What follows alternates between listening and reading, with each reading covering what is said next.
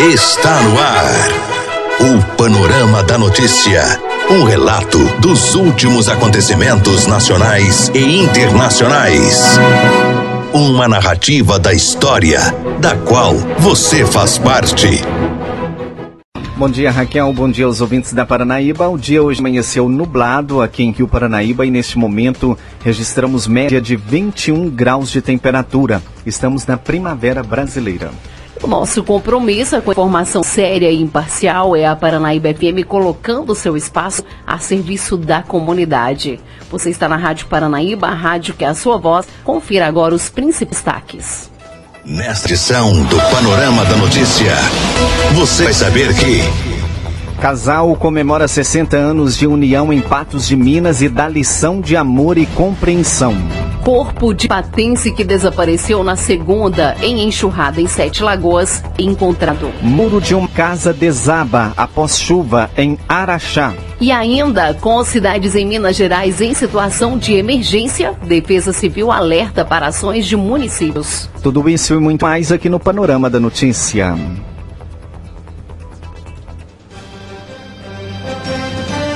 Agora 10 e meia e o Corpo de Bombeiros encontrou na tarde desta quarta-feira o corpo da patense Maria Regina de Deus, de 59 anos. Ela havia desaparecido quando o carro em que ela estava foi arrastado pela enxurrada na noite de segunda-feira, em Sete Lagoas, Minas Gerais. O motorista também morreu.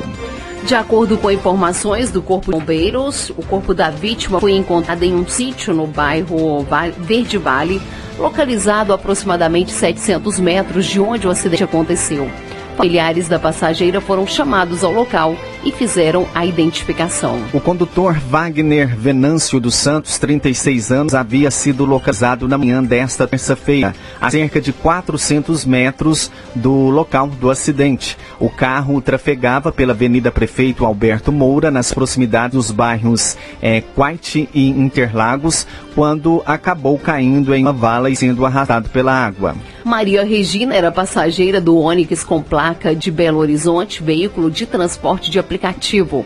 O corpo dela será encaminhado para a constatação da causa da morte. Maria Regina estudou no Unipam e, de acordo com informações de desconhecidos, de conhecidos, é, além de ter morado em Patos de Minas, havia lecionado em escolas da cidade. Ela reside atualmente em Sete Lagoas. O sepultamento deve acontecer por volta das 16 horas desta quinta-feira no cemitério Parque da Esperança, em Patos de Minas. O corpo foi liberado do IML e os familiares cuidam dos últimos detalhes para fazer o translado do corpo. Maria Regina deixa marido, duas filhas, genros e três netos. Agora 10 e 32 ainda falando sobre chuvas dos últimos dias. É, o muro de uma casa desabou devido ao acúmulo de água após uma chuva que caiu na tarde dessa quarta-feira, dia 4, em Araxá. Ninguém ficou ferido. Segundo aí o Corpo de Bombeiros, o fato aconteceu por volta das 16h55. É, ainda, de acordo com informações, com a queda do muro, um botijão de gás que estava no corredor foi prensado, quebrou a válvula e causou um vazamento. Uma equipe do Corpo de Bombeiros esteve no local e fez a contenção do vazamento. A Defesa Civil do Estado alerta para ações de municípios após diversas cidades decretarem situação de emergência. Vamos conferir aí a reportagem de Alessandra Mendes mineiras já decretaram situação de emergência por causa da chuva. Dois pedidos já foram homologados pelo Estado, mas a Defesa Civil já atua em todos os casos. A questão é que muitas cidades não possuem estrutura própria para trabalhar reativamente quando os desastres acontecem. O coordenador adjunto da Defesa Civil Estadual, Tenente Coronel Flávio Godinho, explica como a falta de ações municipais dificulta a resposta das ocorrências e até mesmo a propagação de alertas para a população em caso de chuva forte. Os municípios que não têm defesa civil, que os munícipes eles procurem a prefeitura e cobrem do prefeito a necessidade de ter uma defesa civil. Porque o primeiro combate naquela cidade de acolhimento, ela tem que ser da defesa municipal. Ela tem que se empoderar do município. Ela tem que dar apoio às pessoas que ali convivem. E para elas quem que convive ali? É o pai, é a mãe, é o filho, é o parente. Então, esse socorrimento do município é muito importante. Até a Defesa Civil Estadual chegar ao município, já se passou algum período. Então, eles têm que iniciar esse trabalho de ajuda humanitária, de retirar as pessoas de áreas alagadas, de retirar as pessoas de área de risco, para que agilize esse trabalho. Salvar vidas, não se pode perder nenhum minuto. O, o socorrimento ele tem que ser imediato. Agora, Godinho, falando em preparação e em período chuvoso, é impossível tocar nesse assunto e não falar de barragem, né? A gente teve episódios aqui em Minas, não só de rompimentos, mas de vários alertas é, em cidades que são aí rodeadas por barragens. Nesse período chuvoso, a Defesa Civil também está empenhada nesse controle, nessa precaução também de avisar e trabalhar com essas populações? Isso é uma preocupação muito grande porque a barragem ela é uma estrutura para conter alguma coisa. No caso ali, rejeito. Só que o, qual é o grande problema dessa barragem? É a quantidade de água de recarga hídrica depositada naquele barramento. Então, se nós não tomarmos as precauções para que possamos fazer essas intervenções na barragem e monitorar essa barragem. Então, a todo momento, os empreendedores eles têm que mostrar para a agência nacional que aquela barragem ela permanece no seu status de segurança. Maior quantidade de água dentro de uma barragem aumenta-se o risco. E por isso que nós temos que monitorar a todo momento. Ouvimos o coordenador adjunto da Defesa Civil Estadual, Tenente Coronel Flávio Godinho. Repórter Alessandra Mendes. Agora 10h36. Vamos saber como está o tempo. A quinta-feira não será de muito calor. Em segundo o clima tempo, é esperado que o dia fique de sol com algumas nuvens e deve chover rápido durante o dia e a noite. As temperaturas deverão variar entre 19 graus de mínima e 29 de máxima. Ainda segundo o órgão, estão previstos cerca de 20 milímetros de chuva para uma probabilidade de 90%. Agora confira como fica o tempo para todo o estado com Arthur Chaves. Hoje a convergência de umidade que já vem atuando sobre Minas ganha um reforço na forma de uma frente fria, que deve atingir o sul do estado agora à tarde. Essa combinação vai provocar chuvas em boa parte de Minas, e nesse momento já há registro de chuvas fracas em diversas partes do Triângulo Mineiro, sul de Minas e região central. E ao longo do dia, essas chuvas aumentam de intensidade e ocorreram com maior frequência, atingindo também a zona da mata e o Vale do Rio Doce. Apenas na divisa com a Bahia não há previsão de chuvas significativas. E devido a essas chuvas, as temperaturas não vão subir na maioria das regiões. No norte de Minas chegarão aos 34 graus, enquanto que no Triângulo Mineiro atinge os 32 e na região central 28. Já no leste de Minas e na zona da mata chegam aos 26 graus, enquanto que no sul de Minas não passam dos 25. A região metropolitana de Belo Horizonte está céu nublado na maior parte do dia, com chuvas fracas no início da manhã e de maior intensidade no meio da tarde em diante. Já as temperaturas chegam aos 28 graus. Aqui foi Arthur Chaves, da CEMIG para Itatiaia projeto que garante o 13º de servidores de Minas é aprovado e vai seguir para sanção. Os detalhes com a repórter Edilene Lopes. Foi aprovado em segundo turno por unanimidade, 73 votos a zero e deve ser sancionado imediatamente assim que chegar às mãos do governador o projeto de antecipação dos recebíveis do Nióbio, que deve garantir o 13º salário integral ao servidor público e o pagamento do salário em dia por pelo menos seis meses. Apesar da aprovação do projeto na Assembleia, a data do pagamento do 13º terceiro salário ainda permanece indefinida. No entanto, segundo o deputado João Vitor Xavier, do Cidadania, independente da operação, o governo tem condições de pagar ainda neste mês. Até pela opção que o governador teve de fazer um pé de meia durante o ano. Com o pé de meia que ele fez, é possível, mesmo que a operação não se concretize em tempo recorde, teriam aí 15, 20 dias, ele poderia pagar e pela segurança jurídica que hoje há em termos, em, em, torno do processo, e pelo valor de mercado que é indubitável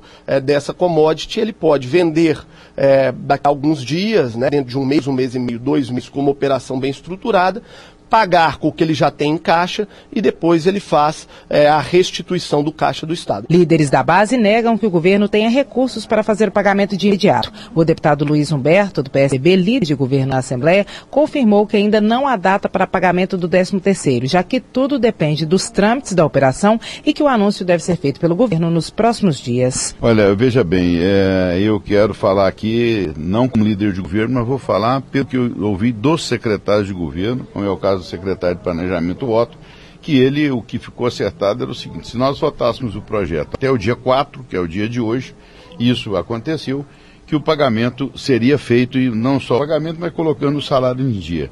Do pagamento ser esse ano ou não, nós vamos agora, a partir de agora, como foi colocado aqui, é a fiscalização, é ter do governo um posicionamento em cima disso. Mas eu tenho absoluta certeza que o pagamento será feito, não posso te afirmar ainda esse ano, tudo o governo que vai falar isso. Dos 77 deputados da Casa não votaram o presidente Agostinho Patroso do PV, que já não vota, Ana Paula Siqueira, do Partido Rede, que está de licença maternidade, e Cristiano Silveira e Marília Campos, do PT, que estão viajando. Repórter Edilene Lopes. E o presidente Bolsonaro volta a rebater declaração de Trump e antecipa envio de propostas sobre legítima defesa e em invasão de propriedade privada. Vamos a Brasília com Larissa antes. O presidente Jair Bolsonaro negou que esteja decepcionado com Trump, porque, segundo o presidente, não foi batido martelo sobre a questão. O mundo está globalizado. A própria briga comercial Brasil e China influencia o preço do dólar aqui. Nós não queremos aqui aumentar artificialmente, não estamos aumentando artificialmente o preço do, do dólar. Agora, eu acredito no Trump, não tenho nenhuma idolatria por ninguém, é, tenho uma, uma, amizade bastante. Não vou falar amizade, não frequenta a casa dele, é a minha, né? Mas temos um contato bastante cordial. O senhor ficou decepcionado com ele? Não, não, não tem decepção porque não, não bateu o martelo ainda. Não é porque um amigo meu falou grosso numa situação qualquer, eu já vou das costas para ele. Bolsonaro deu ainda mais detalhes sobre o projeto de segurança pública, que faz parte de um pacote de cinco, que seria enviado no início desta semana ao Congresso. O presidente afirmou que vai aguardar a aprovação de pelo menos parte do pacote anticrime do ministro da Justiça, Sérgio Moro, para então enviar novos textos. Então você pode esperar todo o pacote, pode ser que eu apresente uma proposta.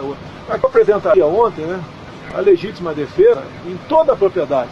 Um fazendeiro dentro de toda a sua propriedade, alguém da área urbana aqui dentro de toda a sua propriedade também.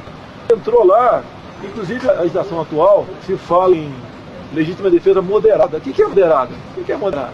Quando um sufoco, você atira em cima do cara. O cara está vindo fazendo você, você atira dentro da sua casa.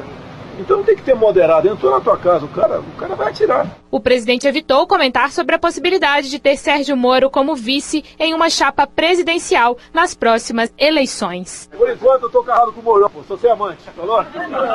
De Brasília, Larissa Arantes.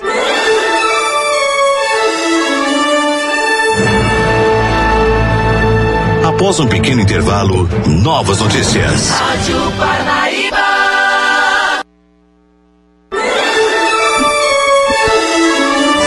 Retomamos para que você saiba o que está sendo notícia hoje.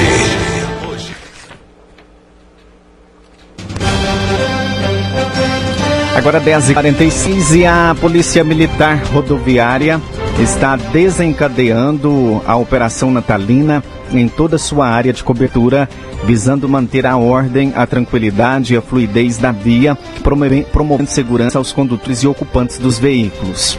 Nas operações, será intensificado o emprego do aparelho etilômetro.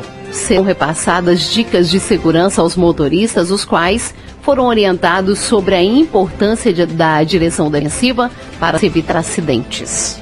E juiz proíbe racionamento de água na Nelson Hungria e no Ceresp. Exigimos dignidade. O repórter Oswaldo Diniz traz as informações. Após o governo de Minas anunciar o racionamento de água em presídios do estado, uma tentativa de economia nos cofres públicos, a vara de execuções criminais de contagem adianta que não vai seguir tal demanda. O ofício foi encaminhado hoje para a Secretaria de Estado de Justiça e Segurança Pública. O não racionamento atinge a penitenciária Nelson Hungria e o Ceresp de Contagem. Uma das justificativas para não instaurar a redução do consumo de água nesses complexos está associada a uma necessidade de, primeiro, melhoria nos respectivos encanamentos, que podem ser foco de desperdício de água. O juiz da Vara de Execuções Penais de Contagem, Wagner Cavalieri, explica por que chegou a essa decisão. Essa medida de racionamento, além de gerar uma série de transtornos, fere direitos não só dos presos, mas também dos próprios servidores da unidade. Gera também um perigo para a saúde pública. Você imagine uma cela superlotada em que os presos não têm como descartar os rejeitos fisiológicos, ou seja, as fezes e urina daqueles diversos presos vão ficar ali dentro do que a gente chama de boi, que substitui o vaso sanitário de uma cela, aguardando o momento de liberação de água para poder ser descartado. O estudo que foi mencionado no memorando da Sejusp, a princípio nos parece equivocado, porque nas inspeções a gente vê a olhos nus que existem inúmeras infiltrações na, na unidade, a maioria dos pavilhões são antigos, tem várias celas interditadas exatamente por causa de vazamentos, por problemas na rede hidráulica. Então é preciso que antes essas medidas sejam verificadas e o sistema prisional, por ser um sistema híbrido, ele é, é administrado pelo executivo, mas ele tem implicações na área judicial. Então os órgãos de execução penal, não só o juiz, mas promotor, defensor, é, Conselho da Comunidade, todos esses órgãos da execução penal, eles têm que poder participar e, e ter a possibilidade de contribuir para a melhoria do sistema. As coisas não podem acontecer unilateralmente e de forma assodada, como nos pareceu essa decisão de racionamento de água.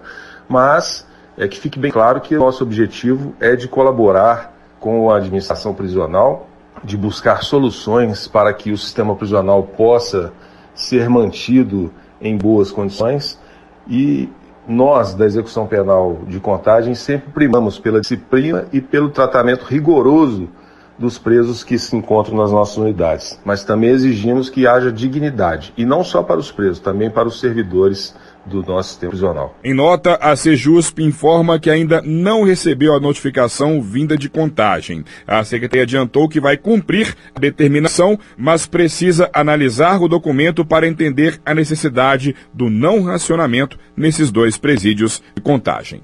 Repórter Oswaldo Diniz. Agora 10h50, um casal genuinamente de Patos de Minas está completando 60 anos de matrimônio, data que pelo simbolismo é comemorada como bodas de diamante. Para celebrar o momento, Olímpio Borges de Queiroz, 84 anos, e Maria Margarida Borges Malheiro de Queiroz, 84 anos, decidiram mostrar todo o seu carinho. A união que resistiu às décadas serve como exemplo para novas gerações. Com muitos pontos positivos, Dona Margarida aproveita para destacar a relação que tem com Deus. Ela disse que a cerimônia do casamento deles foi realizada, por exemplo, com três padres diferentes. Foram três bênçãos, brincou. E o casal é mesmo daqueles que muitos dizem foram feitos um para o outro e não penso em perder uma parte de mim, não, disse Dona Margarida. Vamos chegar aos 70 anos, completou o senhor Olímpio, este caso bastante rara, o nome dado é bodas de vinho. E a liberação de medicamentos à base de maconha pode movimentar a economia. Confira a reportagem. O diretor-presidente da Anvisa, Agência Nacional de Vigilância Sanitária, William Dib, avalia que a regulamentação para a produção, importação e também comercialização da cannabis medicinal no Brasil deve facilitar e, ao mesmo tempo, desburocratizar o acesso a este tipo de medicamento. Mas, ao mesmo tempo, segundo ele, deve resultar em uma maior judicialização, com o aumento de processos movidos por associações e cidadãos que querem obter a permissão para plantar cannabis medicinal, sob a alegação de que não tem condições econômicas para custear o tratamento de outra forma, uma vez que o plantio não foi autorizado pela Anvisa. Em audiência pública na Câmara, na comissão especial que debate a regulamentação da maconha medicinal, o diretor executivo da Verde Med, José Bacelar, defendeu que o Congresso Nacional se debruce na regulamentação que foi deixada de lado pela Anvisa. E como vocês vão nadar, todas as modalidades coexistem. Existem pessoas que têm a receita médica, plantam uma, duas plantas na sua casa e usam diretamente. Existem associações de pacientes e existem as empresas que produzem. E não há por que essas, essas modalidades de atendimento à saúde não serem regulamentadas e permitidas. É uma questão de regulamentação.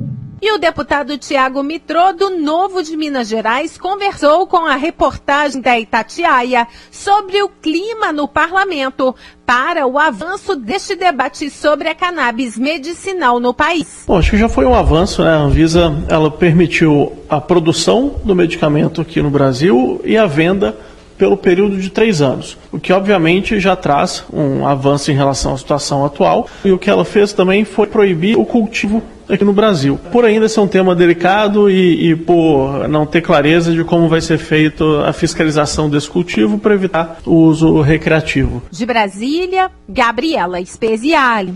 E a campanha da Cruz Vermelha arrecada donativos para as vítimas de chuvas aqui em Minas Gerais. É só separar as roupas, agasalhos, alimentos não perecíveis, produtos de higiene pessoal, itens de limpeza diária, cobertores e calçados. Quem vai dar mais detalhes dessa campanha aqui no Jornal da Itatiaia é o coordenador do Departamento Voluntário da Cruz Vermelha em Minas, Walter Rodrigues dos Santos. Até quando as pessoas podem fazer as doações, Walter? Bom dia. Bom dia. As pessoas podem fazer as doações até dia 19 de janeiro para essa campanha do SOS Chuva Minas. E é bom deixar bem claro que a Cruz Vermelha está funcionando de segunda a segunda. Aos finais de semana nós também estamos recebendo essas doações aqui.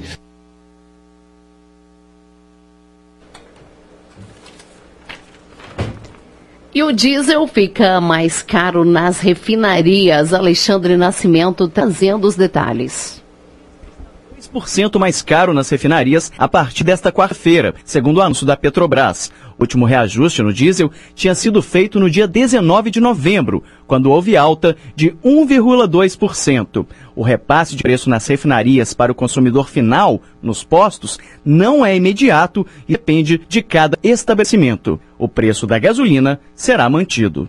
Repórter Alexandre Nascimento. Agora 10h55 e confira agora o calendário de pagamento do IPVA com Júnior Moreira. Os motoristas mineiros começam a pagar o IPVA de 2020 no dia 13 de janeiro. O pagamento do imposto vai até o dia 19 de março, de acordo com o número final das placas dos veículos. Quem optar por pagar à vista na data do vencimento da primeira parcela terá um desconto de 3%. Aqueles que quitaram o IPVA em dia nos anos de 2018 e 2019 têm direito a mais 3% de redução, chegando a 9%. Estão nessa situação cerca de 2 milhões de veículos. A expectativa do governo é arrecadar 5 bilhões 930 milhões de reais com os pagamentos. A taxa de renovação do licenciamento anual de veículo será esse ano de R$ 105,78 com vencimento em 31 de março para todos os finais de placa. Rep... Agora, 10h56, a gente traz o comentário do Carlos Lindenberg dentro do panorama da notícia. Muitas feitas ontem pela deputada Joyce a CPI mista do Congresso sobre o tal gabinete do óleo que estaria instalado no Palácio do Planalto, teria no mínimo balançado o governo de tal forma que hoje não se saberia o que poderia estar acontecendo no centro de comando político do país. Por mais de 12 horas, a ex-líder do governo no Congresso, ao que parece, desvendou um esquema brutal de difamação e de destruição de reputação de políticos e possíveis adversários do governo, que não poupou sequer figuras como a do vice-presidente da República, o general Hamilton Mourão, ou deputado delegado Valdir, também ex-líder do governo na Câmara, de forma que a explanação da deputada Joyce Hasselman foi o que se poderia dizer, em outros tempos, de demolidora, de arrasa quarteirão. A ex-líder, que tinha autoridade, inclusive, por ter convivido com a intimidade do poder nesse quase um ano em que foi líder do presidente Bolsonaro no Congresso, não fez apenas um relato de palavras soltas ao vento. Ela montou um PowerPoint, revelou nomes de assessores palacianos que executam as campanhas de ódio, como ela chama o esquema, deu nome aos bois, citando inclusive os dois filhos do presidente da República, o deputado Eduardo e o seu irmão Carlos, vereador no Rio de Janeiro, que seriam os que comandam todo o esquema de difamação contra adversário do governo. Falou nos quase 2 milhões de robôs, isso mesmo, 2 milhões de robôs que estão a serviço do esquema difamatório em todas as redes sociais. Diz que tudo isso é tocado com dinheiro público de forma que o depoimento de Joyce Hasselman não pode ser considerado um mero desabafo de quem um dia perdeu o cargo de líder do governo. Foi muito além. Foi assustador, mesmo para quem, de alguma maneira, está acostumado com as fake news, esse instrumento, diria, diabólico que entrou na vida das pessoas que se alimentam de informações via internet. Segundo Joyce, que foi implacável com alguns de seus ex-companheiros de campanha, todo esse esquema. Somaria aí milhões de reais é bancado com dinheiro público. Ela citou nominalmente três assessores da presidência que estão nesse esquema, de forma que dificilmente o depoimento da ex-líder no Congresso deixará de causar algum estrago ao governo. A despeito de ontem mesmo, o presidente Jair Bolsonaro ter minimizado o episódio dizendo abre aspas, que tem gente idiota que acredita nisso, são simplesmente idiotas, fecha aspas. Ora, Kátia Eustáquio, o depoimento da deputada não deveria ser subestimado assim não. De qualquer forma, o resultado dessa CPI deverá ser encaminhado ao Ministério Público ao seu final e provavelmente deverá chegar ao Tribunal Superior Eleitoral, que também vem investigando a ação das fake news na campanha eleitoral do ano passado. Agora, a deputada vai ter que provar, evidentemente, tudo isso. Mas voltando aqui para Minas Gerais, só para lembrar que, como eu disse aqui ontem, o projeto de venda de recebíveis da Codemig passaria com facilidade pela Assembleia, como passou por unanimidade, mas que isso não significa que o governo terá condições de pagar o 13 salário no prazo previsto, ainda esse ano, da mesma forma que ao citar o deputado Gustavo Valadares,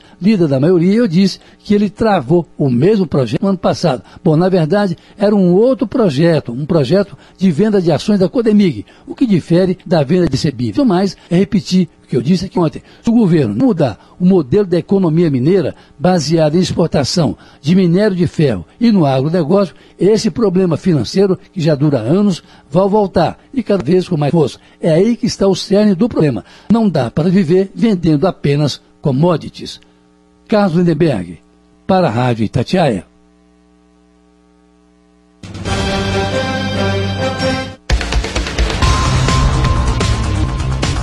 Agora 11 horas aqui em Rio Paranaíba e este foi o Panorama da Notícia, um oferecimento de Semig. Panorama da Notícia, edição número 89, desta quinta-feira, 5 de dezembro de 2019, com a apresentação de Silvana Ruda e Raquel Marim. Reveja e escute novamente esse programa no seu computador ou smartphone. O Panorama da Notícia é multiplataforma. Além do site, você encontra este programa disponível também no YouTube no podcast do Spotify. Agradecemos o carinho de sua audiência e continue com a programação da Paranaíba FM. Fiquem com Deus. Bom dia, Rio Paranaíba.